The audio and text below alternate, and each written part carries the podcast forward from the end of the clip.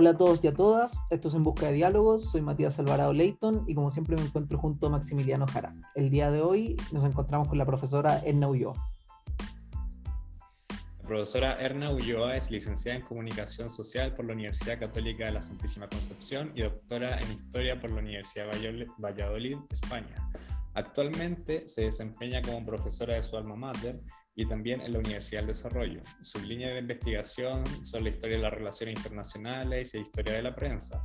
Entre sus trabajos destacan numerosos artículos y capítulos de libros sobre la ONU y Chile, además del caso Honecker en Chile. Bienvenida, profesora. Muchas gracias por aceptar.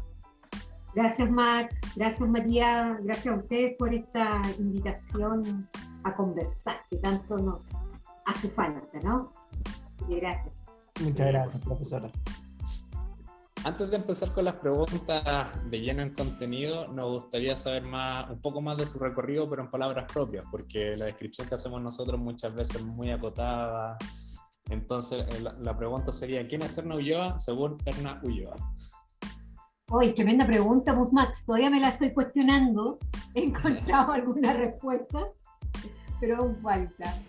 A ver, Erna Ulloa es, como tú bien lo indicaste, soy académica, eh, pero antes de eso una mujer feliz, alegre, que disfruta, disfruta la vida.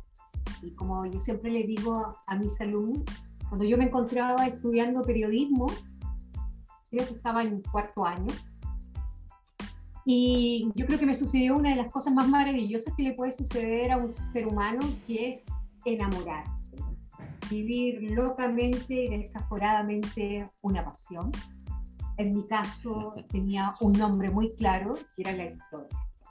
Pero ya me encontraba, el cuarto año, me quedaba un año, un año y medio para poder terminar la carrera de periodismo.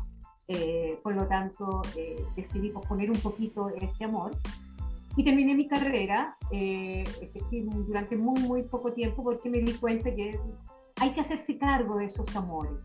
Así que me hice cargo eh, de este amor por, que había nacido con, la historia.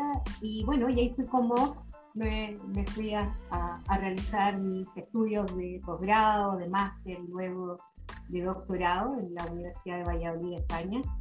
Eh, como yo siempre yo digo, los, los, doctorados sí son doctorados intelectuales, académicos, pero también tienen mucho, mucho que ver con, con la vida, con la experiencia y en función de quién te va forjando también. Así que una experiencia, en mi caso, en Valladolid, muy, muy, muy bonita, humanamente hablando, y sobre todo académicamente, donde conocí gente maravillosa, uh, con los que los lazos siguen hasta, hasta el día de hoy. Que por ahí va una Ulloa, emergió, ah. nació. Perfecto. Profesora, antes de, pasar de plano como al tema de relaciones internacionales, lo cual ha estado dedicada en el, último tiempo, eh, me llama la atención que también en su carrera usted pone mucho énfasis en, ciertas expresiones culturales, que a mí por una cuestión de interés académico me llama, me llama mucho la atención, particularmente el cine en su caso. Entonces, ¿qué le ofrece al, este séptimo arte a usted como investigadora? Mira, la verdad que el cine, eh, Matías Max, el cine es una pasión. a mí en lo personal me, agrada mucho, me gusta mucho, lo disfruto, disfruto muchísimo y ahora también con las nuevas plataformas que te brinda todo el streaming, mm. la serie, todo lo demás también. También son elementos muy interesantes de poder sumergirte en el... desde niña siempre me gustó el cine, pasaba horas, ¿no? Ya tengo mis años, así que no, no los puedo ocultar, aunque no me estén quizás todos viendo físicamente, pero uh, claro, no existía cable ¿no? en mi adolescencia, por lo tanto, eh, yo iba al cine rotativo, pasaba todo el día. Me acuerdo que me llevaba un sándwich y estaba todo el día viendo una película que tú la podías ver una y otra vez, otra vez, otra vez. Uh, por lo tanto, siempre me gustó, una pasión allí. Eh, y luego, cuando me voy a realizar los estudios de doctorado, uno de los cursos precisamente era historia y cine, lo cual yo desconocía absolutamente como corriente. ¿no? Y, eh, creo que fue uno de los cursos muy, muy interesante, muy eh, de aprendizaje y allí me pude dar cuenta cómo el cine, en definitiva, se transforma en una fuente para el conocimiento de la historia. Porque fíjate que aquí pasa algo bien particular con el cine. Cuando por lo general hablamos con personas, sobre todo con personas mayores, cuando te dicen, ¿y tú qué estudias? Cuando estudias licenciatura ¿no? en historia, una pedagogía en historia, o, un posgrado en historia, es como una gente que no es de nuestra área dice, oye, qué entretenido, qué bonito, ¿no? Y nos falta el viejito que te dice, oye, a mí me hubiera gustado estudiar historia, me encanta la historia, ¿no? Pero hay un público que conoce de algunos elementos de historia a través de las películas y se queda con esa idea y en lo particular yo lo vivencié personalmente con el talón de Aquiles y me empiezan a hablar ¿no? de todo el tema griego, Aquiles, Aquiles, Aquiles y de pronto me doy cuenta que me están contando la película Troya. Eh, y lo encontré espectacular. ¿Qué quieres que diga? Ok, con imprecisiones, ok, pero hablaba con una pasión y se dio cuenta que, me cuenta que sabían de este hecho, ¿no? Por la película, que era más eh, que un modismo, qué sé yo, una metáfora eh, eh, que había sido escrito. Y de ahí yo lo encontré, como te digo, fenomenal, y ahí me empecé a ligar a la Universidad Católica de la Santísima Concepción. He tenido la oportunidad de ir desarrollando también esa área. hace un par de años ya sobre todo los segundos semestres, realizo un curso optativo, que es Historia y Cine, donde eh, hablamos en definitiva de la visión de distintos autores, de distintas corrientes, Mark Ferrot, Robert Rosenthal, Pierre Sorlin, etc., cómo van visualizando el cine eh, como una fuente para la historia. Y además que nace también de una manera muy crítica con Mark Perrault cuando le cuestionaron su tesis doctoral. ¿Cómo usa el cine como fuente de historia? Está llena de imprecisiones. Y lo más maravilloso, y que dice Perrault y que recoge Robert Rosenstone, que son uno de mis historiadores predilectos, es, en definitiva, el libro, porque es la única verdad, lo que dicen ellos. Esa es la verdad del historiador que escribe, ¿no? De nombre y apellido. Pero una película, un guion, también es una verdad que cuenta algo. Lo que sucede que hay que aprender a ver. Y porque además el cine tiene una particularidad que yo encuentro maravillosa. Y por eso ha sido usada por tantos regímenes a través del tiempo, hasta el día de hoy.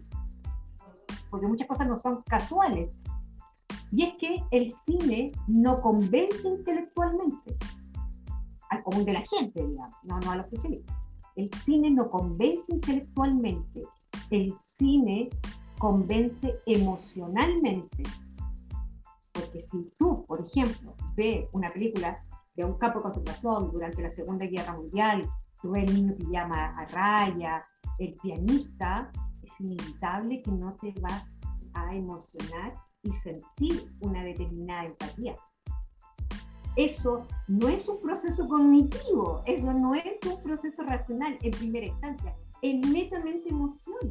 Y estar sentado o estar en, la sala de cine o en tu casa y ver una situación y reírte a carcajadas o llorar, yo lo encuentro simplemente espectacular. Me encanta. Puedo suponer entonces, Edna, que tu aproximación al cine va más por el lado de la estética a la hora de la investigación. No, no, necesariamente. Fíjate, hay un lado estético que sí, porque hay un mensaje. Eh, hay iconos, ¿no?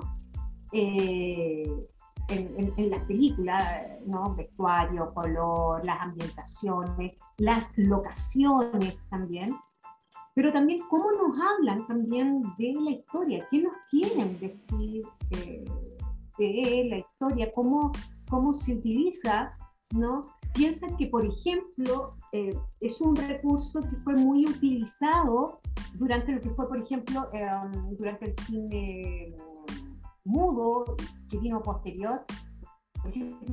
Utilizaron muchas imágenes, las, algunas candidaturas presidenciales que iban a recorrer el país y encontramos imágenes de eh, estos candidatos acercándose a la gente, hablando, transmitiendo un discurso. Por lo tanto, no es solamente estético, es parte de nuestra historia. Hoy día nos sentamos, vemos en el celular, ¿no? El candidato que fue a hacer campaña a un determinado barrio, a una determinada ciudad. Pero no lo teníamos Entonces, hay mi visión, hay un componente estético, hay un mensaje, sí, pero también nos habla de esa parte de la realidad, de ese pasado que existió. No sé si me, me, explico ahí. ¿Qué es lo que me interesa por lo demás? Porque además a mí me interesa el cine de masas. Me interesa ese cine que llega a cualquier persona. Tú puedes pagar una entrada o un día puedes verlo online. ¿Y qué discurso se genera eh, respecto a, a esos hechos? Es decir, saber, por ejemplo, ver la película, ya la empacula todo, eh, eh, todos los hombres del presidente, por ejemplo, y que no va a hablar del caso Watergate. De pronto, fíjate que eh, Robert Rosenstone dice que, él decía en su libro Historia Contemporánea y Cine, de que iba a llegar un minuto que la imagen audiovisual iba a superar el libro de manera masiva, me refiero, no, no a nosotros que nos gusta estar con el documento y los libros. Eh, y fíjate que de alguna manera sí, ha sido. Y eso me lleva a decir por qué cada tanto siempre se están realizando películas históricas, películas de personajes históricos. ¿Por qué? ¿Por qué interesa? Hay ahí un discurso también de los grandes estudios bueno, no cabe duda que es un temazo que tal vez eh, deberíamos hacer una entrevista solo de la historia y el cine. Pero como, como, tenemos poco tiempo, vamos a tener que pasar a otro de sus grandes temas de investigación, como son las relaciones internacionales eh, en Chile. Eh, en este caso, profesora, ¿cómo es hacer relaciones internacionales desde regiones? Porque normalmente uno vincula las relaciones internacionales como las capitales del mundo, no sé, la, las relaciones entre los centros y las periferias, pero tiene, ¿qué ventajas y desventajas puede tener hacerlo desde Concepción? Que igual es una ciudad grande, pero no es Santiago donde están todos los archivos, por ejemplo. Es complejo, no les negaré, no quiero venir aquí a llorar, pero sí decirles que eh, vivir en región tiene sus ventajas, ¿no? Eh, aunque Concepción ya está, está bastante sobre explotado ¿no? a nivel urbano, y ya estamos casi igual que usted allá en Santiago, con, los tacos y sufriendo aquello. Y es difícil porque hay cuestiones de varias aristas. Una de estas aristas tiene que ver con el tema casi doméstico, te diría yo. Porque eh, ir a los archivos para analizar, para investigar, para tener esa fuente primaria, no significa muchas veces desplazarnos, obviamente, Santiago. Eh, en más de una ocasión, alguna vez no pude ir porque eh, el clima que quería había o existía mucha niebla y simplemente el avión no salió. Y te quedaste ahí.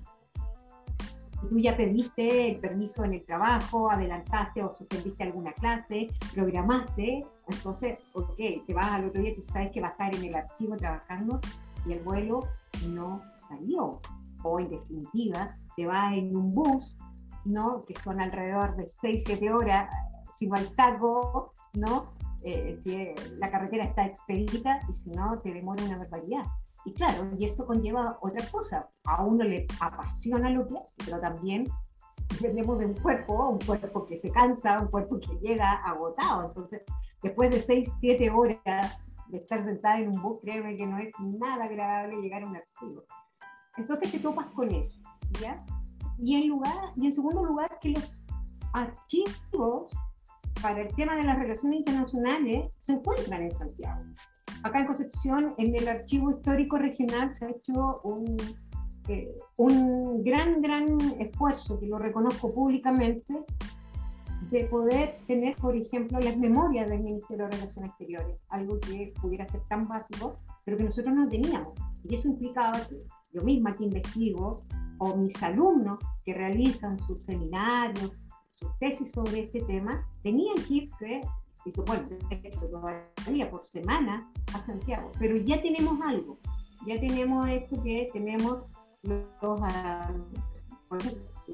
las memorias hoy día la pandemia, dentro de todo lo, lo, malo que pudo generar o negativo, nos llevó a que cada vez más las plataformas digitales nos están ayudando a los investigadores. Por lo tanto, en ese sentido se está cortando esa brecha. Pero yo te podría decir que es un, es un desafío total y absoluto trabajar eh, desde regiones, porque también la mayoría de los especialistas no están en región. Eh, y esto también, estos temas son muy ricos de poder conversarlo, y en general todos los temas relacionados a la historia, es muy rico poder conversar con, con, colegas, con otras personas, conocer sus visiones, su planteamiento o algún dato. Entonces, es complejo. Es complejo, lo que no quiere decir que sea desmotivante, pero es difícil. Ahí, profesora, para complementar el punto, eh, bueno, tengo entendido que usted ha trabajado con más colegas dentro de la región de Concepción, con, no sé, con Cristian Medina, Gustavo Bejardo, entre otros, y han armado un grupo de trabajo de las relaciones internacionales eh, bien, bien potente en ese contexto. Em, entonces, esta, eh, quería saber qué ventajas para ustedes como comunidad, ya no solo como individuos, tiene vivir allá en una ciudad en la periferia, por decirlo, del mundo. Si ya Chile era la periferia, Concepción, siendo que una ciudad central igual eh, queda más, más alejada en este caso. Haciendo patria desde el sur, dices tú. Claro. en, una, en una columna que escribí ¿no? hace un tiempo atrás, a raíz de, de fallecimiento, cuando, cuando hizo él, escribí una columna allí, ¿no? Desde el sur del mundo, ¿no? Eh, casi colgando del mapa, ¿no? Eh, a ver, y para, para quienes nos escuchan, sobre todo para las nuevas generaciones, yo creo que resulta ser um, de suma importancia forjar buenos equipos de trabajo. Yo creo que hoy día, bueno, quien quiera trabajar solo, bienvenido, pero yo encuentro eh, que mucho, se potencia muchísimo más el trabajo cuando hay equipos mancomunados, que es lo que hemos hecho efectivamente y que nos resultó de, nuestro eh, proyecto Fondesit, del cual estuvimos trabajando los últimos cuatro años, con el doctor Cristian Medina, con el doctor Gustavo Gajardo, eh, en que podíamos compartir ideas, eh, dividirnos también el trabajo, tener sesiones, ¿no? encuentros de análisis de las mismas fuentes, de tener distintas visiones, porque eso es interesante. Y en la medida que tiene distintas visiones, va forjando ¿no? Eh, determinados planteamientos que se enriquecen a la hora, vuelvo a insistir, de tener distintas visiones. Eh, y desde, desde región, fíjate que aquí en Concepción hay un poco muy muy potente en historia de relaciones internacionales, con algunos académicos también, creo que nos dedicamos más bien a la historia, más bien reciente, de alguna manera, pero hay otros colegas que también, aquí mismo de Católica de la Santísima Concepción, por ejemplo, le puedo hablar el caso de, Mauricio Rubilar, que trabaja junto a Claudio Tapia, eh, ¿no? Eh, de Santiago con el doctor Tapia y que trabaja, ¿no? por ejemplo, eh, temas eh, vecinales, paravecinales, Guerra del Pacífico, desde la mirada de la historia de las relaciones internacionales y desde región. Eh, por lo tanto, yo creo que, uno, forjar equipos de trabajo, compartir, yo encuentro que es impagable, yo encuentro que es un ideal y hemos logrado con mucho esfuerzo cohesionar un equipo sólido, un equipo serio y un equipo que compartimos eh, experiencia, bueno, y todos vivimos aquí mismo, entonces eh, también nos permite, nos permite poder unirnos más allá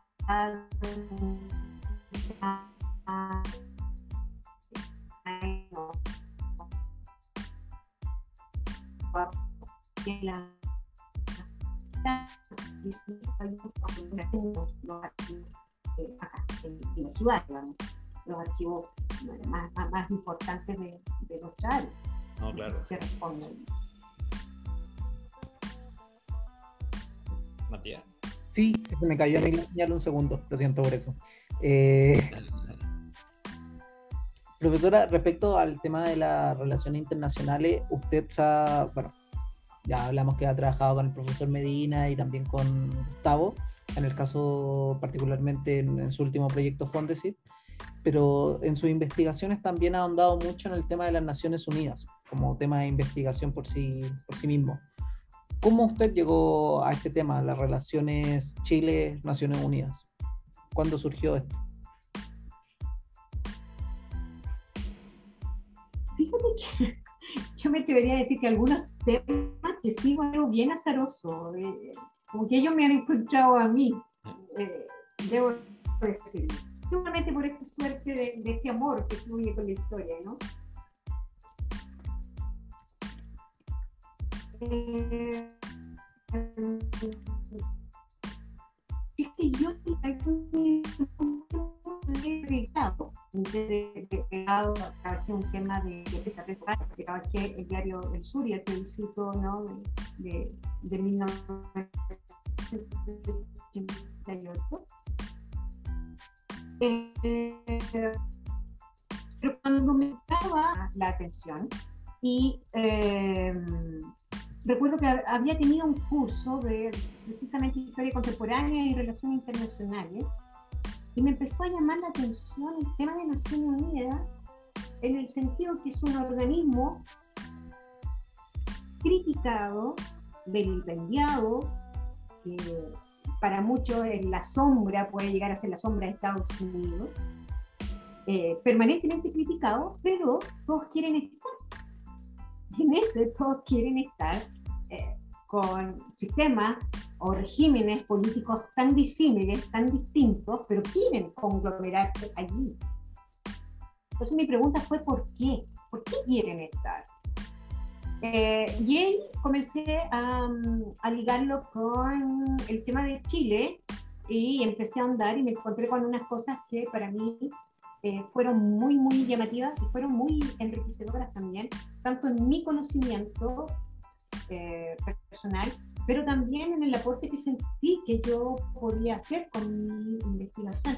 Vuelvo a insistir, porque me, y todavía me sigo preguntando, ¿no? En definitiva, ¿por qué todos quieren estar con Naciones Unidas, unas Naciones Unidas que para muchos han fracasado, eh, que no se ha renovado? Pensemos que los miembros permanentes siguen exactamente lo mismo, a pesar de que tanto y tanto vamos a encontrar en las conferencias anuales ¿no? el, llamado para que esto se amplíe, ¿no? y que se incorporen nuevos países, pero ahí vemos que se siguen manteniendo. Entonces, es una suerte de tantas contradicciones, pero muy vigente, muy polémico, pero ahí sigue. Y eso me llamó la atención y por eso lo estudié.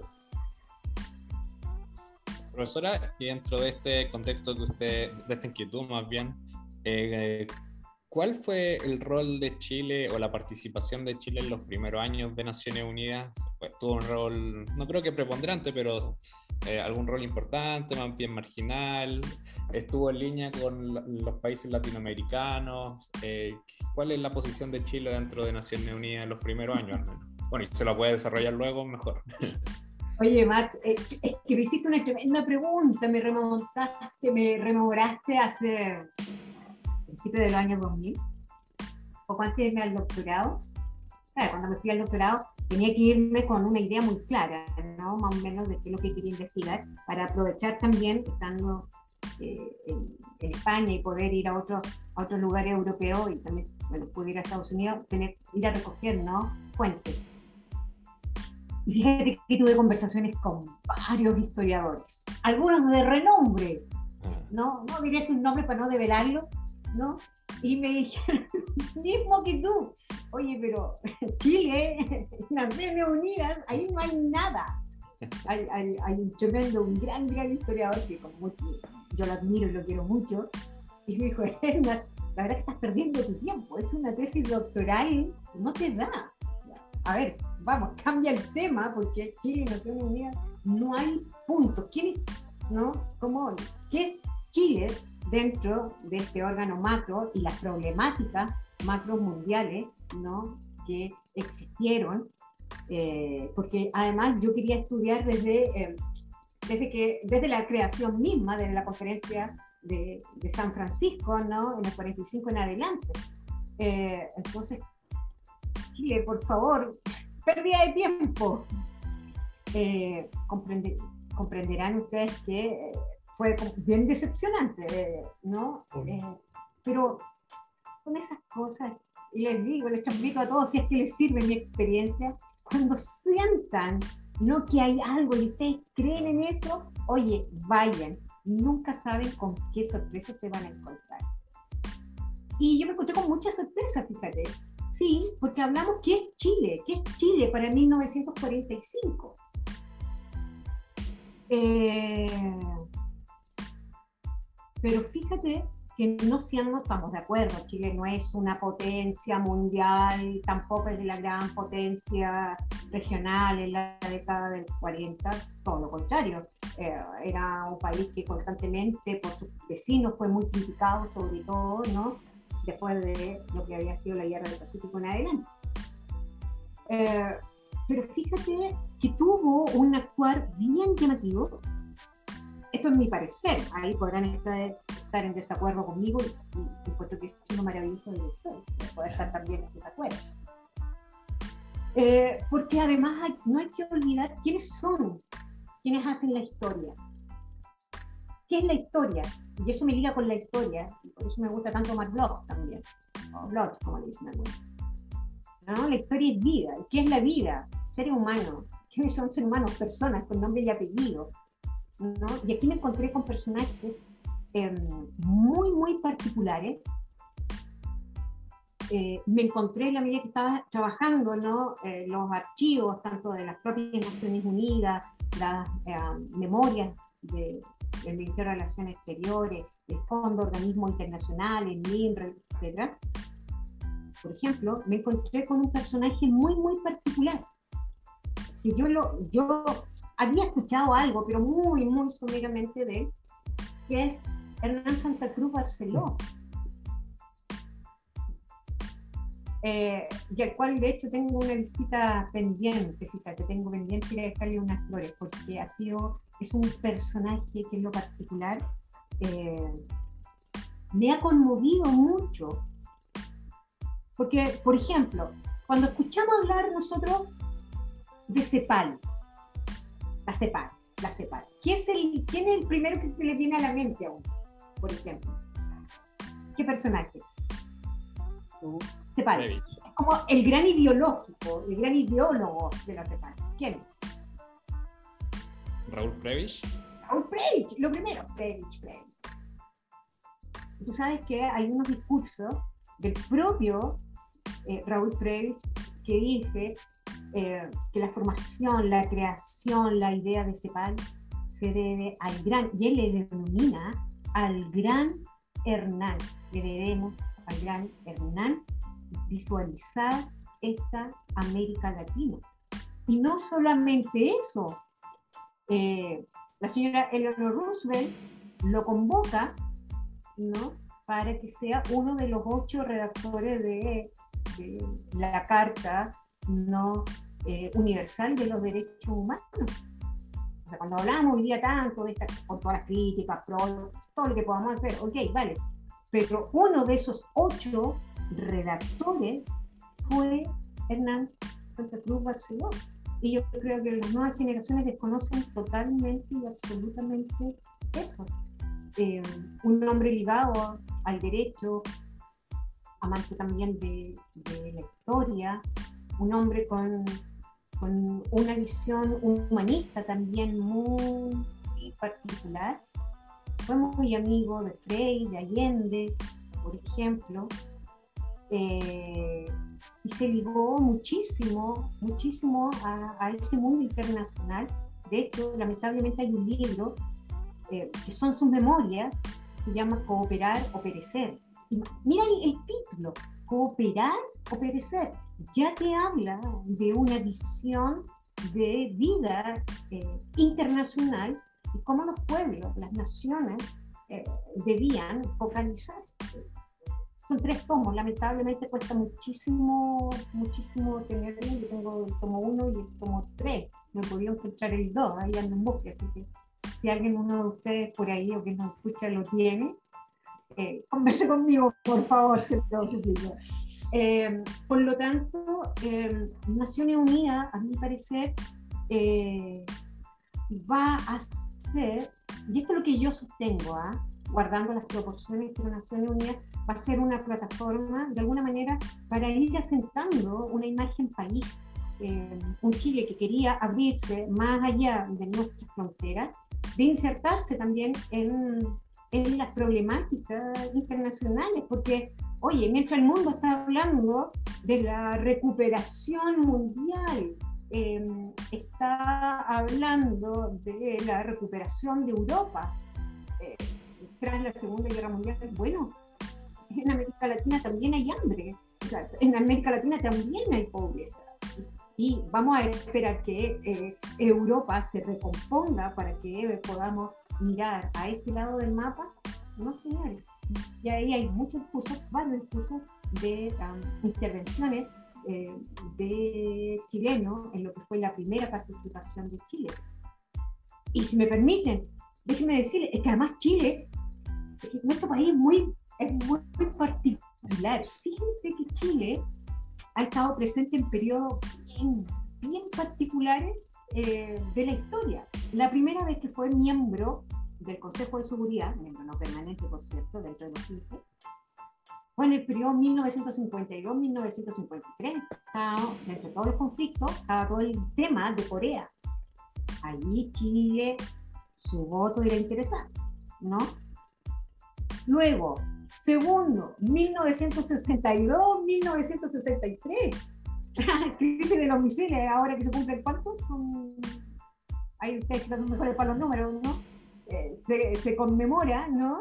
Eh, ¿Cuántos son, Matías? Ayúdame, digo los números. El 63. ¿63? 61 años. Más de 60. Ya, 61 años, ¿no? Se nota que somos de la humanidad. Eh, Chile estuvo presente ahí. Piensa que fue llevado hasta el cine. ¿Ah? En la película, oh, se me olvidó el nombre, donde aparece que el Cosner. Eh, ah, ya me voy a acordar de, del nombre, ¿no? Hay un, ¿no? Se simula la reunión del Consejo de Seguridad y donde le piden la, Chile cede la palabra a Estados Unidos para que eh, vote, ¿no? En favor de ir, eh, y, e ir a invadir allí ¿no? Eh, Cuba por todo el tema eh, de los misiles. 13 días. 13 días, gracias, ahí está la película, 13 días. Hay una escena y dice, no, hombre, chilito. Y cuando digo chilito, como yo le digo a mi alumno, no, me lo, no lo tomen peyorativo. Ya, yo soy de Chillana, así que más chilena, ¿no? del Chile profundo, como dice Cristian Medina, que vengo de ahí, así que es una suerte de cariño. ¿ya? Eh, pero te das cuenta, son minutos bien particulares. De allí se da el salto a 1996, 1997. Eh, tenemos todo el conflicto también que comienza incipientemente en Medio Oriente, problemas con Haití, eh, con Bosnia. Son periodos bastante complejos en, esta dinámica, en este tablero mundial. Pero para mí, el icono, sin lugar a dudas, es lo que ocurre en el último periodo, en el cuarto, que va del año 2003 al 2004. Y para mí es ícono por um, la significancia y las implicancias que esto significó, eh, por cuanto estaban sucediendo dos hechos. Recordarán ustedes las famosas armas de destrucción masiva en Irak, ¿no? Y la necesidad de ir e invadir Irak. ¿No? Y aquí era necesario absolutamente el voto de Chile. Y yo creo que acá suceden varias cosas, me puedo extender, pero resumidamente, yo creo que son una de las pocas ocasiones en que gran parte de los distintos espectros políticos y sociales del país se unieron tras la figura de un presidente como fue el presidente Ricardo Lago, porque Ricardo Lago le dijo a George Bush, eh, eh, no, nosotros no estamos de acuerdo, que se vaya y se invada. Es decir, esperemos eh, eh, los informes de las investigaciones que se están llevando, efectivamente, a ver si hay allí las famosas armas de destrucción masiva, porque lo que se había encontrado eran unas ojivas antiguas, pero no eran lo que se estaba efectivamente hablando. Vamos a encontrar ahí la prensa declaraciones maravillosas, espectaculares, un personero político dijo que ¿no? Eh, lo que se estaba llevando a cabo en Naciones Unidas por la presión el Consejo de Seguridad, encontramos a palomas pacifistas y halcones belicistas, por ejemplo, ¿no? O como eh, dice, ¿no? Y lo dice Heraldo Muñoz también en una guerra solidaria en su libro, ¿no? Eh, por la necesidad del voto de Chile, porque estaban ahí, contaban con el voto de Chile y de México, ¿no? Es otro país también de la región eh, que estaba en, el Consejo de Seguridad en aquel entonces. Y se dice, ¿no? Oiga, eh, recuérdese, sobre todo lo dice la señora Condoleezza y lo dice directamente, eh, recuérdese que aquí hay un TLC que tenemos que firmar. Y esto puede tener muchas consecuencias, por ejemplo, ¿no? Presión económica, un TLC que se había soñado Rolado, no, que antes, Patricio Álvarez en adelante, sobre todo con, con Eduardo Freire.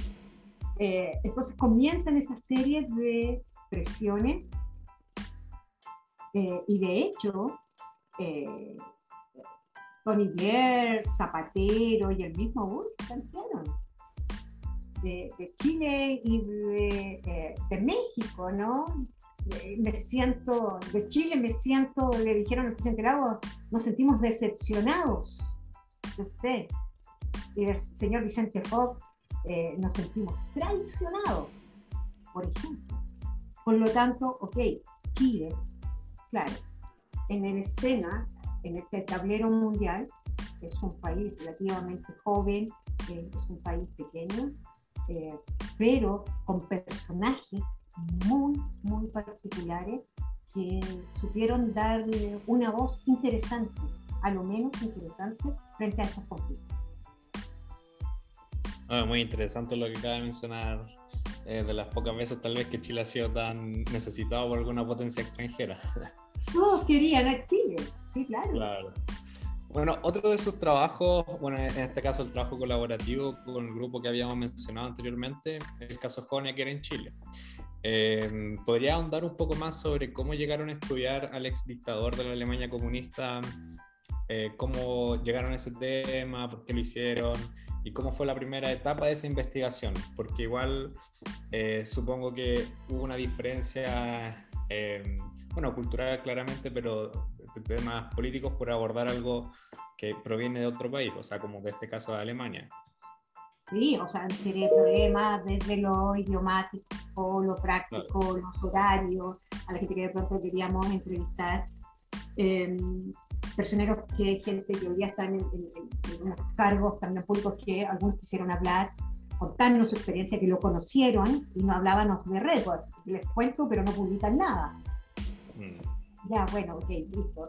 Eh, otros que simplemente no, no quisieron hablar y allá fuimos a, directamente a Santiago, exclusivamente a entrevistarnos, eh, nos dijo sí, eh, y estuvimos horas esperándolo y no llegó. Oh. No, hasta el día de hoy estamos esperando que nos diga si nos va a recibir o no. Y el testimonio era, era muy claro, entonces nos pasan estas cosas.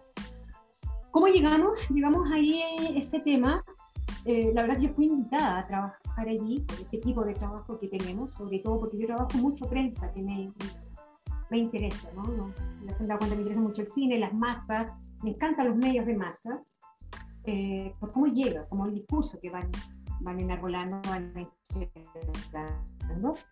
eh, allí lo había trabajado Gustavo, creo que en, pregrado había trabajado algo el tema muy someramente, y se dieron cuenta de que efectivamente no había ningún estudio.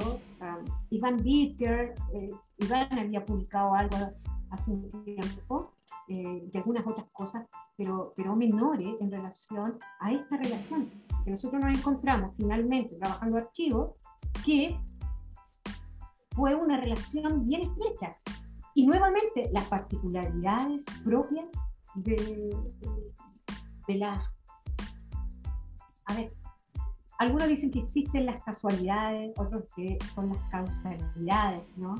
Y en esto era, fue bien significativo porque, claro, tú hablas, lo decías Max, eh, el jerarca, ex jerarca, dictador, como le quieras llamar, de la RDA, ¿qué tiene que ver miles de kilómetros con Chile? Bueno, hay un tema familiar ahí, porque su hija estaba casada con un chileno. Y cuando cae el muro de Berlín, no, voy a estar a hablar de todo aquello, ya lo manejarán ustedes, ¿no? Eh, Erich Honecker se va, eh, eh, sale, ¿no? Obviamente, tiene que salir de, de Alemania, aunque estuvo durante un breve tiempo en uno de los hospitales de la, de la URSS, eh, y luego llega, eh, invitado por eh, Gorbachev, Mikhail Gorbachev, llega a Moscú, viviendo allí, pero claro, era un mundo de reconstrucción, los años 90 se presentan, ¿no? Eh, que había que hacer, ¿no? pagar por estos crímenes que se habían cometido, se responsabiliza, eh, y comienzan ¿no? a levantarse cosas de, bueno, del juicio, este dictador en definitiva tiene que hacerse responsable y tiene que pagar. Entonces vienen una serie de presiones, porque nosotros lo decimos, esto fue un problema tripartita. Eh, eh, esto fue un problema entre Alemania, entre la Unión Soviética, o ya mejor dicho, derechamente Moscú, y Chile imagínense, tremenda potencia, ¿no? Y Chile inserto. ¿Inserto por qué? Porque eh, eh, el minuto que, ¿no? Eh, eh, el hijo que debía ser deportado, llevado a, Alemania, llevado a Berlín para comparecer ante los tribunales y un juicio, él llega a tomar once a la embajada chilena en Moscú.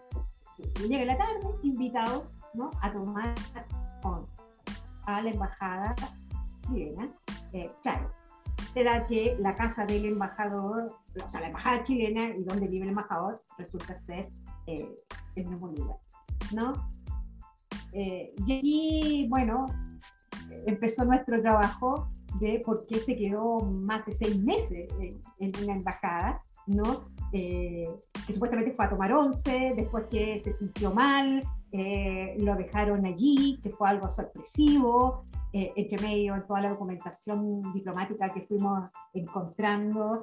Em, supimos allí que varios de los muebles del matrimonio Honecker, de, su casa de la Dacia, que ellos tenían en Moscú, ah, habían sido trasladados a una bodega eh, de la embajada chilena antes ¿no? de que llegaran a tomar esa once, ¿no? a comer allí. Entonces comienzan esta, esta verdad, que dejen de decir que esto es, eh, es un guion de cine, ¿eh? sigo por decir, esto se da para un guion, pero espectacular, em, porque aquí juegan varios eh, actores y además en el momento, en el momento en que nos encontramos, comienzan también nuevamente las presiones ¿no? hacia Chile comienzan, porque aquí hay términos que hay que tener cuidado. Erich Honecker nunca pidió asilo. Él, derechamente, por lo menos la documentación que nosotros investigamos, él jamás habló de asilo. Por lo tanto, se culpaba a Chile de que no le diera asilo. señores, el propio, propio caballero nunca pidió. Entonces, aquí se enfrentaron sectores de izquierda, sectores de derecha. Había que devolverle en el discurso la mano a quien había recogido y había ayudado a tantos chilenos durante el exilio. Eh, y aquí la prensa también, que fue lo que en lo particular que investigué, comienza a desarrollar también un rol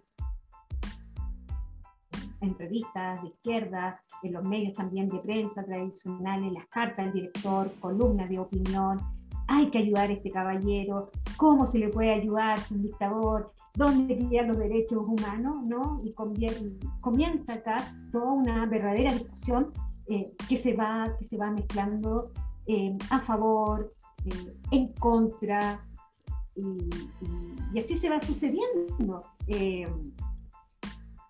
Se, se envía, ¿no? se llama un encargado particular, ¿no? al embajador James Collier, por favor, vaya a solucionar esto, usted ya habla un alemán y un ruso perfecto, ayúdenos a, a sacar esta maraña y encontrar una, una, pronta, una pronta solución. Eh, y en un minuto, los ojos del mundo estuvieron viendo en la embajada chilena en Moscú, cuando llega ¿no? Él, ¿no? Y, no salía, y nos encontramos ¿no? con, la fuente que nos dice, bueno, afuera estaban de la embajada, todo, había periodistas, eh, había gente de la KGB, eh, había de todo dando vuelta alrededor de la embajada. Muy interesante eh, el caso de, de porque también es un caso humano, no solamente político, acá está también el tema de la esposa, de, de, bueno, el caso de su hija, obviamente, y también el niño, que en ese minuto eran niños, eran nietos. Profesora, mm, más allá, por ejemplo, de, toda esta teleserie de la cual usted da cuenta que, que implicó el caso Honecker en su comienzo y de cómo como surge, que al parecer estaba todo pauteado ya previamente entre el gobierno chileno y Honecker de alguna manera. Pero yendo más al, impacto de la prensa, lo que era particularmente su área de, estudio y de interés, hasta el día de hoy se recuerda esa imagen de Honecker bajando del avión con Gladys Marín abrazándola y besándolo. Y si bien no vamos a discutir la calidad de luchadora social de Gladys Marín aquí, pero eso es algo que hasta el día de hoy le ha pesado por el tema precisamente de haber dedicado una lucha, una vida en lucha a los derechos humanos y abrazar y besar a un violador de derechos humanos al mismo tiempo. Entonces, esa tensión en la prensa, ¿cómo, ¿cómo se manifestó o cómo la traduce usted? Mira, es que en el caso puntual de Gladys Marínez también es que eh, eh, me encontré con muchas, muchas declaraciones de ella. Escribí un, junto al profesor eh, también escribimos un artículo en la revista Izquierda, ¿no? Eh, precisamente sobre eh, el tema de, de la prensa, sobre todo el diario El Siglo, o el semanario, mejor dicho, El Siglo, ¿no? Cómo visualizó este tema. Porque aquí había una, en la mentalidad de la época, hay que, hay que situarse en la mentalidad de la época. Y el caso de em, exiliados que estuvieron en la RDA no lo visualizaban como un dictador. Era el hombre a quien había que devolverle la mano. Tú me ayudaste, ahora me toca a mí. Más aún cuando los informes médicos, que esa es otra telenovela, finalmente, decían los informes médicos originalmente que tenía cáncer y que prácticamente tenía los días contados. Eh, entonces ahí hay una... Ayuda a entender un poco eso, ¿no? Y lo que yo encontré con, la prensa y las declaraciones propias también de Gladys Marín y de otros personeros de izquierda, en términos de decir, eh, él nos ayudó, eh, gracias a él tuvimos un lugar donde estar. Uno podrá estar en acuerdo o desacuerdo, pero, pero eso es lo que te habla efectivamente la fuente o cómo, por ejemplo, prácticamente ningún medio eh, habló de lo que fue, por ejemplo, en el mes de octubre, antes de que, eh, del 91, antes de que llegaran a la embajada chilena en Moscú, que fue en, diciembre, el 11 de diciembre, en octubre vino Chile la esposa, Margot. Fueron muy, muy poquitos medios de prensa eh, quienes pudieron reportear em, y dar cuenta de que ella había estado acá. Y el discurso, por lo menos, de Margot Honecker era que ella venía en su condición de abuela, ¿no? Porque venía a visitar a sus nietos. ¿ya? Eh, bueno, eh, y ahí hubiera sido interesante haber conocido, por ejemplo, qué decían otros medios, pero como te digo, lo que yo investigué, eh, encontré un revista tipo Silla, un, un, breve, ¿no? que se llama Empresa, que fue cuatro, cuatro líneas, eh, y otro, bueno, fue TVN también que, hizo unas imágenes porque fue a Isla Negra y le concedió una entrevista a eh, Valerio Silva. Y, y, allí, bueno, ella habla que no había venido nada particular político a Chile, ella venía como, como una abuela. Pero se reunió con algunos personas.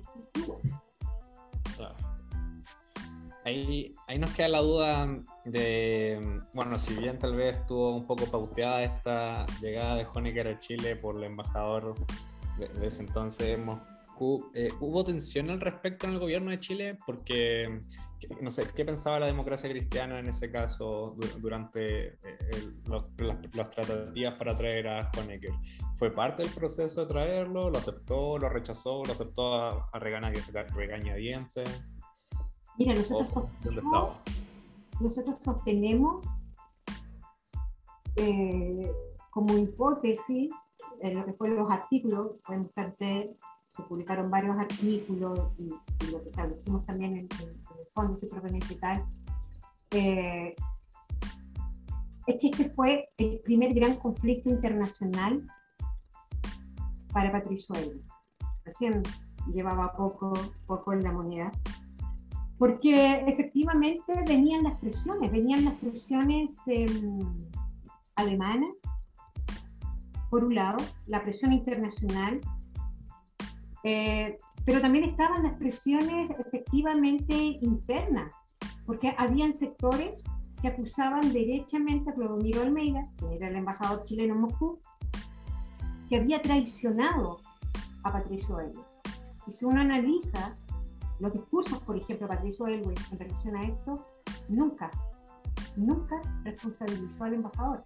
De hecho, muchos dijeron, oye, con esto, es decir, lo debe caer enseguida a Chile, porque ha traicionado al presidente con el costo internacional que estaba teniendo, porque al revisar, por ejemplo, prensa, eh, en las conferencias de revisar los propios diarios, pero también la fuente primaria del archivo Patricio Elwin, tú te encuentras, por ejemplo, las conferencias de prensa. En un principio, las conferencias de prensa era ah, cómo ejercía el poder, cómo administraba Patricio Elwin cuando tenía Pinochet al lado. Después, cuando sucede lo de Honecker, le, le dicen, ¿cómo es usted soluciona esto teniendo a dos dictadores? Por ejemplo. ¿Hubo problemas internos? Efectivamente, hubo críticas, por ejemplo, de sectores del propio eh, sector de gobierno, crítica al em, ministro Silva Sima, que no fue mayormente proactivo, que, que por qué le, cuestionaban, que por qué no habían tomado medidas eh, antes, no se resolvía antes, no se había enviado un, un negociador etcétera, etcétera, etcétera. Entonces, conflicto a nivel interno, sí, porque además tiene la presión, es decir, hubo manifestaciones al, eh, exterior, por ejemplo, eh, de la moneda, de la embajada en Alemania, eh, que pedían que se trajera a Erich Honecker a Chile. Eh, que se viniera a Chile que no fuera llevado a los tribunales de Alemania porque Chile estaba en deuda. Por lo tanto, había que ayudar a quien había ayudado. Y ahí viene toda la polémica, y ahí hay todo un tema también de derecho internacional, correspondía no un tema de asilo, y que repito, una solicitud se a Chile, que finalmente llega a Chile, pero pasó primero por tribunales eh, alemanes, porque además Chile tenía que cuidar su propia independencia y demostrar que no el gobierno de él, no sentía la acción de los alemanes, sino que tenía que actuar de acuerdo a derecho, a un trato humano, sea quien efectivamente sea dictador o no dictador. ¿Problema interno? Sí, sí, lo hubo. Como sostenemos, te repito, nosotros consideramos que este fue el gran problema internacional, un gran dolor de cabeza para Patricio. Y a nivel precisamente externo, además de las tensiones obviamente que se provocaron en las declaraciones y en los encuentros bilaterales o, o con otros embajadores, a nivel externo, ¿esto se tradujo en algo práctico o en algo concreto para el gobierno de Chile? Me refiero a algún tipo de ayuda o algún vínculo, ya sea con eh, la antigua URSS o eh, algún rechazo o algún problema concreto con lo que era Alemania en ese momento. Bueno, con, con Alemania estaba el problema de la ayuda financiera que le estaban dando al Estado chileno y se cuestionaba efectivamente porque se le estaba viendo como un verdadero porque no le entregaban em, a, a, este personaje. Eh, nosotros, mira, de acuerdo a, lo que investigamos, de, alguna manera, la URSS le dejó este problema, o Moscú mejor dicho, el Kremlin le dejó este problema a Chile. Nosotros sentimos que se desentendieron. Claro, ellos también tenían la presión alemana, esta reciprocidad, en, un mundo que se estaba, en un nuevo mundo, ¿no? que se estaba abriendo eh, para inicio de la, de la década de los 90, pero se desentendió. Chile tuvo que aguantar las presiones alemanas y hacerles entender que aquí había un tema de derecho, que había una normativa, que no era llegar y tampoco llegar y traer a Eric Honecker a Chile o Alemania, porque tampoco eh, Eric Honecker no tenía pasaporte, por ejemplo. No podía salir. Entonces, aunque Chile lo quisiera traer, no tenía su documentación. Se pensó llevarlo hasta en Corea, no, fueron varias las salidas, no Corea del Norte, se pensó varias salidas donde podía ir, pero el discurso de Chile fue, bueno, hay que hablar de acuerdo a derecho, y le dijo, se dijo a los alemanes, eh, a quienes les costó, les costó entender, veían que Chile era un país que estaba poniendo tosudo, pero también él tenía que demostrar, ¿no? que nos iba a dejar a, amedrentar por. Que aquí hay un tema eh, jurídico, no meramente también político, aunque, aunque ambas se unen. Por aquí yo creo, sí. Pero lo, lo rusos o, se, se, se, desentendieron en gran parte de, este tema. Oh, muchas gracias, profesora. Bueno, y de este modo llegamos a nuestra última pregunta final, ya un clásico de, de este podcast. Y es una pregunta reflexiva, no sé si la conoce de antemano, así que aquí va. Eh, ¿Cómo le gustaría ser recordada, profesora, pensando ya en un plazo de 30, 20 años más, no sé? ¿Cómo se perfila o cómo le gustaría que se viera su carrera o su aporte, su vida?